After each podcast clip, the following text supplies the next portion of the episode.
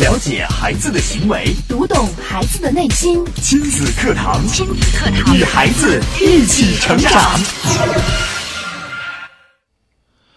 当情绪不好的时候，就给孩子下很多的禁止令，甚至对他乱发脾气、挑剔老公、指责老公，甚至有时候搞得夫妻关系濒临破破裂，孩子也变得胆小内向。幸运的是，遇到了亲子课堂，懂得一些爱的技巧，学习了情绪管理，学会接纳自己的情绪，接纳孩子的情绪，慢慢的也发现老公身上有很多的优点，爱孩子、顾家、善良、细心，孩子越来越优秀，自己也变得越来越自信。这中间到底发生了什么，竟会有如此大的改变呢？我们今天的节目来听听这位妈妈的成长心声。亲子课堂今日关注：妈妈的情绪对家庭影响有多大？主讲嘉宾：亲子教育专家、心理资本开发专家郝大鹏老师。欢迎关注收听。我是主持人袁明阳，我是主持人潇潇，有请郝老师。郝老师您好，你好，郝老师。嗯，好，主持人好，呃，各位听众大家好。嗯。听到今天的节目导语啊，大家相信今天的直播间呀，肯定还有一位热心的听友要跟我们来分享他的故事。今天是关于情绪的改变对个人的这个促进和改变的作用。我们来有请呃做客我们节目的这位听友跟大家打个招呼。你好，嗯，两位主持人好，郝老师好，收音机前的听众朋友们大家好。呃，我是呃郑州经济广播电台九三幺的一个忠实的听众。嗯，我们家婆婆也是这个忠实的粉丝。哇，嗯，怎么称呼你？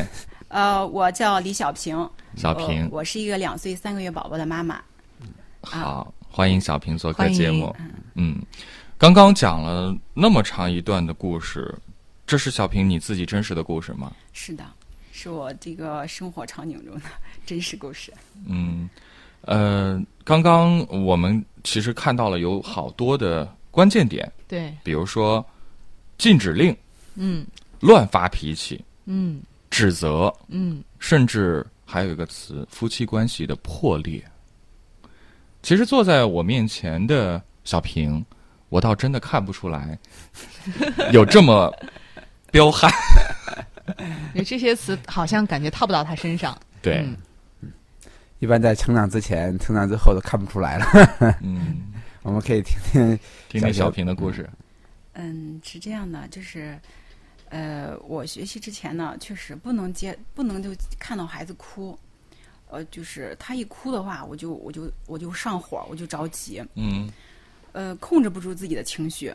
嗯。嗯，对我老公也是，就是我心情不好的时候，我就看他哪儿哪儿都不是，老是挑剔他。然后我也不我我发脾气可以，但是我他不能发脾气。你们听那个逻辑，对，就是不能你发脾气可以，别人不能发脾气。嗯，就是我受不了哭，你绝对不能哭。嗯，我情绪不好的时候，你最好啥都别干。但刚刚我听到小平说孩子是两岁三个月，这是就是是一个孩就这一个孩子。对，这是我的第一个孩子，第一个孩子两岁三个月。就是你，你听不得他哭，那小孩哭多正常。对呀，我觉得好像小孩在这个几个月，甚至一岁多、两岁的时候，而且两三岁都会哭的，一直呃哭是很平常，而且有时候会无理取闹的哭。嗯，就是在我心情不好的时候啊，孩子哭也好，就是他只要是做我我就是我不想让做的事情，我都会发火。嗯，你举个例子。记得呃，大概孩子一岁多的时候，呃，有一次我拿了一瓶口香糖，被他看到了，然后那个孩子就跟我要，当时我没想太多，我就给他了，嗯，他就拿着那个瓶子在那晃荡晃荡的，特开心玩的，嗯，这不挺好？对孩子，因为好奇心啊，他就准备打开那个瓶子的时候想吃。我就赶紧给他抢了下来。觉得这个挺危险，孩子不能吃。口香糖应该小孩太小的孩子可能不能吃。就是他不知道他是不能咽的，就怕他给咽下去不好。对，我就很着急，我就直接给抢过来，抢过来，然后他就他就开始哭。哎呦，哭着跟我要，然后就是我就开始安慰他，肯定不给。哦，就我我就哄他，我这不能吃孩子，然后就很耐心，刚开始要懂事儿。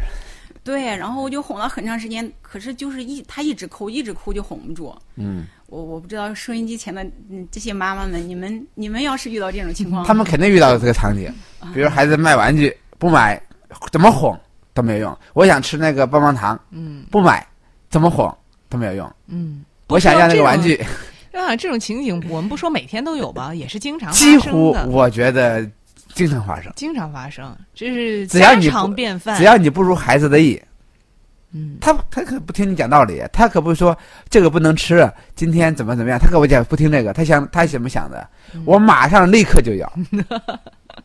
那如果这种场景的话，那那小小会干什么？嗯，你会怎么做？就我我觉得挺正常的，可能就是我做的比较多的是换个别的嘛。换个别的，转移注意力。哎，你我玩别的，你那个你别玩这个，哎你看看这个更好玩对对，而且我觉得这招还是挺管用的，就嗯交换一下，因为很有用，交换。对，在学习这个亲子课堂之前，我是想不到这些的。嗯，那咋弄啊？当时我就很，他一哄不住的时候，我就我就我就火就上来了，我就很嗯生气。我就心想，我这孩子才一岁多，这么任性，不听话，这么长大咋 长大咋办呢？对我就担心长大才控制不住呢。嗯、我这会儿都管不了你了。对，有这种想法。然后、那个、我倒觉得，就是从这件小事上可以看出，其实小平也是一个挺执着的人，就是可能有些时候不太懂得变通啊。就是你任性，我比你还任性。是，你看你非要玩，是不是？你非要吃，妈妈就非得告诉你，看看胳膊到底扭不扭得过大腿。当时是 当时是这样的想法，嗯。当时就是想不到别的办法，嗯。呃，然后就是嗯脑子里就过了一个，就是当时呃、嗯，听到过别的妈妈有过这样的一个办法，嗯，就是她的孩子一岁多的时候，就是在哭闹特别厉害、哄不住的时候，我把你她就给他关到一个屋子里边，然后关禁闭，啊关小黑屋，呃关呃不知道是不是小黑屋，呃，屋可能不黑，但是就是给你 但是反正就是隔离了。隔离开嘛，给关关起来嘛。就是当时我就想想了这个办法，我我说我要不要尝试这个办法？我当时试了吗我就想？我离开，我就把他关到屋子，我就离开这个屋子。哎呦，然后我心想，可能哭一会儿就不哭了。结果？谁知道过了二十多分钟，他还是一直在那儿哭，而且哭得更狠，然后就是那种撕心裂肺的感觉。没招了。我当时我心里就开始慌了，我就有点儿心疼，然后我就回来了。我我打开门那个一瞬间，哦，我当时我心里就后悔了，那个小脸儿鼻涕眼泪一脸，然后那个 一脸委屈，对，一脸的委屈，然后伸着小手就让我抱，然后那个眼神里就是透露出一种就被抛弃的那个恐惧，哎呀，然后我心里就立马就是嗯，心里就就有点想流泪的感觉那会儿，嗯，然后我就赶紧抱着他，孩子那两个胳膊紧紧就搂着我的脖子，再也不撒手了。就害怕我呃给他给他扔那儿的感觉，搂得特别紧，嗯。孩子就是就是在那儿都不哭了，然后就那抽搐，那那个小肩膀一动一动的，然后就是梗梗的那种，我心里特难受。就是吓到了，吓到了。呃，就是他呃觉得被有遗弃的感觉，就是我不要你了，嗯，你你在哭不是？你哭吧，我不要你了。这种这种方法啊，我觉得好像在过去老一辈的父母身上，其实经常用啊。这我经常被扔，你对啊，你 你不听话是不是？不听话不要你了，对不听，而且这不光嘴上说不要，还真的就而比如比如小平这个方法，其实他就是要告诉他的，你看妈妈真的不理你，而且而且小平为什么有这种方法呢？因为他听过别人在用这种方法。也是所谓的经验之谈。对呀、有有时候有时候我媳妇就说：“哎，你怎么把你儿子扔了？”我说：“哎，我把他扔了吗？” 就是我我可能脑海当中只有一个声音，就是你不听话，我把你扔一边，我不理你，我把你关在门外面，嗯，直到你不哭了为止。那是这样，郝老师从专业的角度上来讲，这样来处理，来迫使孩子就范，呃，以以以这种抛弃的方式给孩子造成一种什么样的心理的影响呢？呃，没有安全感，而且呢，会这个呃很深的悲伤在心里头，很深的而被。遗弃感是很强烈的。因为长大之后呢，就会有缺少这种安全感，他觉得这种链接觉得被终止了，而且是我有情绪被终止的，就是你可能。你这是你是你很妈说你哭不哭？再哭再哭我就还不要你，就是本来本来我是要哭的，我想表达，但是对我被外力，被这种所我被一个更大的抛弃来被抛弃的威胁，对，来交换这个情绪情绪，对，这个是更强烈。就是说，你再哭，我就被你被你扔掉。所以我小时候经常被我妈给扔了，扔了就是扔到隔壁的这个那个就是那个墙外面这个地里，就我就开始拼命喊，我说我不闹人了，我 就是。但是是这样，郝老师，其实我觉得之所以这么多人啊，就是祖祖辈辈的传下来这样的一个方法，而且现在可能小平之前讲他也在用，其实有时候它是管用的。当下是有，当然有用了，因为因为想你想一个更大的伤害，把之前的那个那个事就不算事儿了，那个情绪就没问题了。就是你你在哭，我真的不要你，我真的就把你遗弃了，所以那个孩子就会把那个悲伤深深的压到心里。就是我可以不悲伤，我心变硬，但是问题是呢，我可能没有安全感了，我就是可能遗弃了。可能看起来小平虽然他那次用这招的时候，他觉得是失败了，我觉得还哎，他他没有失败，因为孩子你看，他打开之后他不哭了，呃，至少从某种程度上来讲，小平觉得而且孩子可能会，如果要是懂得说话的时候，他会说：“哎妈妈，我我不闹人了，我我怎么样了？”他就会妥协。嗯就像说的一样，我不再任性了，我来跟你交换，你也不要遗弃我。嗯，好像看似这招是管用的，但是可能会对父母在管教孩子方法上会造成一个误误区误导。对，短期是非常有效。为什么小明会用？因为中国的相当多的妈妈都会用遗弃的方式来控制孩子的情绪。嗯，如果你要不听话，我不要你了。有的妈妈是嘴上说一说，有的妈妈还真会干这事儿。对，甚至可能还会在做分离的时候，比如说把孩子放在老家，那都会做这种被遗弃的事情。嗯，那这种影响还是呃非常巨大的，一直延伸到成年之后，就是他还是都会挺深远的这种，还是很深远的，因为他毕竟觉得很深的，呃觉得呃我要被迫去分离。你想想，你给他关到屋里，你看那小孩子，你看会啥？你看小这小孩为啥哭二十分钟，嗯甚至会一个小时都跟他一直哭，嗯，而且你越这样子，这个孩子的情绪能量就越大。嗯但是小平的意思就是，我要治你嘛，你最好别任性。嗯，实际上这种方法呢，不是在恐吓孩子。这种孩子不止不能让孩子不任性，反而让孩子更执拗、更任性，这个怎么去理解呢？因为他会有更大的能量。就心里有怨恨啊。我我我有深有体会啊！郝老师说了，你越越抛弃他越执拗。就是之前我们孩子出去玩的时候，我玩了一段时间，我要该让他该回去的时候，他就不走。我每次用的方法就是，你在这儿我走了啊，那你在这儿我走了吧。刚开始他就跟着我走，但是后来他就他就不理我，他就自己在那玩儿。这个方法就是你你你你不管他了，放弃他了那种感觉，他就他就不理不理会我了，就是可能就是说更大的情绪能量，我就是不走了，就这种感觉。你爱咋咋着，爱咋咋着吧。而且他他需要更大的爆发，因为因为最后呢，父母一定会后悔，就是父母一定是最先反悔那个人。对他会后悔，他觉得我我自残或者伤害更深的时候，让你后悔的时候，你就会回头。嗯，就你你不是打我吗？你看你看，有很多小孩有有我发现有这个特点，爸爸妈妈要打他，很有的小孩他不跑，憋着忍着，你打吧。你打你打死我算了，就是那种感觉，英雄就义的感觉，就你打吧，打到你心疼，哎打到你受不了，你就会你主动妥协。对你妥协，然后算了，那我不打你了，我以后再也不怎么样了。就是但一旦让孩子有这种感受，孩子就会知道了。那我来处理这种状况的最好的方法就是我比你更牛。而且以更大的伤害来去来替代今天的东西。他觉得我今天要伤害太小的话，你不会你不会同意的。我可能更大的这种这个这个问题，才可能让你去妥协。嗯，实际上，呃，你看，凡是被暴力对待的孩子，特别是情绪暴力对待的孩子，显得更加的执拗。是更加的对这个事情的的执着，甚至是这个呃，会给在这个特殊情况下，就是我就用情绪更歇斯底里的方式来回应你。嗯，反而是用温柔，反而孩子想这么歇斯底里就很困难，基本上都会情绪的暴力被这样对待过。好，我们来稍事休息，进一下广告。广告之后啊，接着请小平给我们来分享他的故事。了解孩子的行为，读懂孩子的内心。育儿亲子随身听，全国首档以心理学为基础的专业家庭教育节目《亲子课堂》。每天上午十点到十一点，FM 九三一，AM 七幺幺，郑州经济广播，欢迎收听。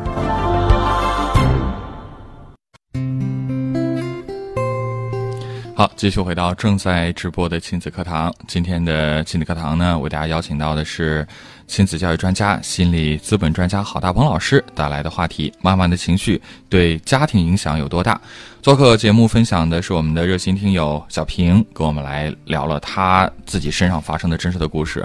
刚刚小平讲了自己在面对孩子任性的时候啊，他可能用了一种更极端的方式来处理。那除此之外呢，还有一些什么样的事情是让小平觉得，呃，挺无奈的？嗯，就是我跟老公就是在呃，就是就是对待教育孩子的时候，我们老是有起冲突。教育理念的不一致。对我老公呢，有时候就是呃会，因为我老公属于那种就是比较急躁的人，然后也是他从小受受的教育就是严格要求，嗯，然后我觉得我的孩子这么小，然后他就有时候给孩子呃这个就是说很多。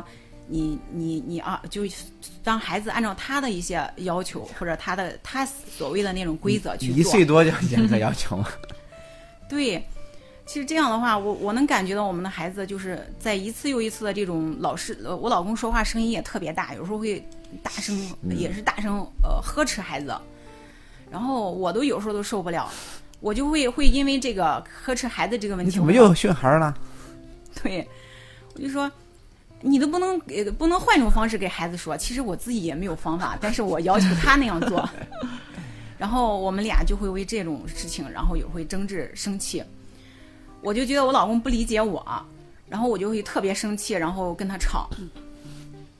老公跟我吵的时候，我就我就更接受不了啊，我们就会发生冲突，发生矛盾。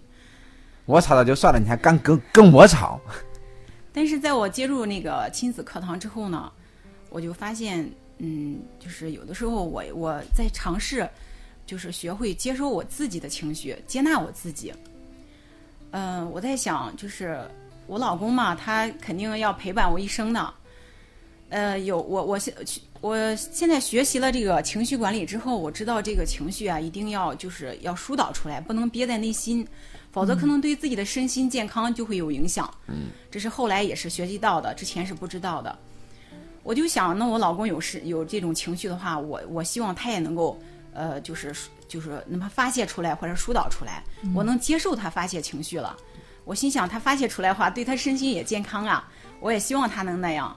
所以这样的话，就是反而有这种呃这种心理想法之后呢，可能我们之间好像没有那么多矛盾了。嗯，就是允许彼此有情绪和情绪的展现。嗯，就是第一，我允许有情绪；第二，我允许你发泄出来，发泄出来甚至和展现出来。比如说你的不开心，嗯或者你的愤怒，或者你的悲伤。以前那小平肯定说，他不允许哭的，嗯因为他哭受不了，或者是发脾气受不了，或者愤怒受不了，所以呢，他做了第一步就是允许。嗯，允许之后，你会发现，那夫妻的感情就会发生变化，因为两个人怎么可能没有情绪呢？嗯对，这是我跟我老公之间，就是我学了这个情绪管理之后呢，呃，我觉得还有一件事情，我觉得是对他影响比较大，就是上个周日呢，我我老公，呃，就是开车带着我婆婆，呃，去一个那个一个老年人的保健品店去领一个小礼品，嗯、当我老公他开车到那个地方的时候，发现领了一管牙膏，跑了很远的路，开车开的好远，然后我老公，嗯，哗的一下，他他他给我讲了，哗的一下就就就很生气，情绪就来了。嗯，他说了一句 够油钱吗？得，：“领这管牙膏还不够油钱呢看来。我说的对着嘞。”他说完之后，我老公告诉我，他说完这就说完之后就后悔了。嗯他说：“呃，我知道，其实我带带带咱妈来这儿，其实就是为她让她开心。嗯，嗯但是呢，我的那个情绪到那个点儿，就是自动就跳出来了，就说了那句话。其实我老公他有这样的行为有很多次，嗯，之前他没有意识到过。嗯而这次你看小明说的，他这个先生呢有了觉察的能力。嗯那如果换句话来说，那不是拎块牙膏、拎桶油，你就觉得哎还挺好。实际他可能在乎的这个价值感，他可能没有去忽略到这个妈妈的感受。是但是我觉得先生的水平高在哪里呢？开始觉察到自己有情绪，这是最难的一件事情啊。嗯，因为所有的妈妈如果不能觉察自己有情绪，在情绪那个档口觉察到情绪，这是所有情绪管理的开始。嗯，如果我在情绪的档口上，就是那个那个情绪巅峰上，不知道自己有情绪的时候，你就没有任何机会做转变。你在没有觉得有情绪的时候，呃，没有觉得哎，再一停，我为什么有这么大情绪呢？嗯哦，原来我有高的期待，嗯，就是当你意识到有问题的时候，才会想办法去解决这个问题。对，才有机会去看见，才有机会去去去处理它，否则的话，他就没有处理的机会啊。嗯所以我觉得这个先生的变化也跟小平有关，因为他可能是自己开始第一允许了情绪，第二这个去觉察情绪背后到底是什么。所以我倒觉得大家，如果你有情绪的时候，爸爸妈妈们，包括孩子们，就是你有情绪的时候，你只要敢停下来问我这个情绪背后是什么，我的愤怒背后是什么，我的可，我的这个悲伤背后是什么，我的我的这个绝望背后到底是什么？你只要敢停下来问。你一定会得到一个很好的答案，嗯那个答案就是你强烈的渴望。比如说愤怒，每个愤怒背后都是对爱的强烈的渴望；嗯每个悲伤也是什么？是一种很强的期待。也就是达不到这种期待的时候，那人就会产生一个极端的情绪，来去面对生活。他这是他拿到了一个方式来回应到的。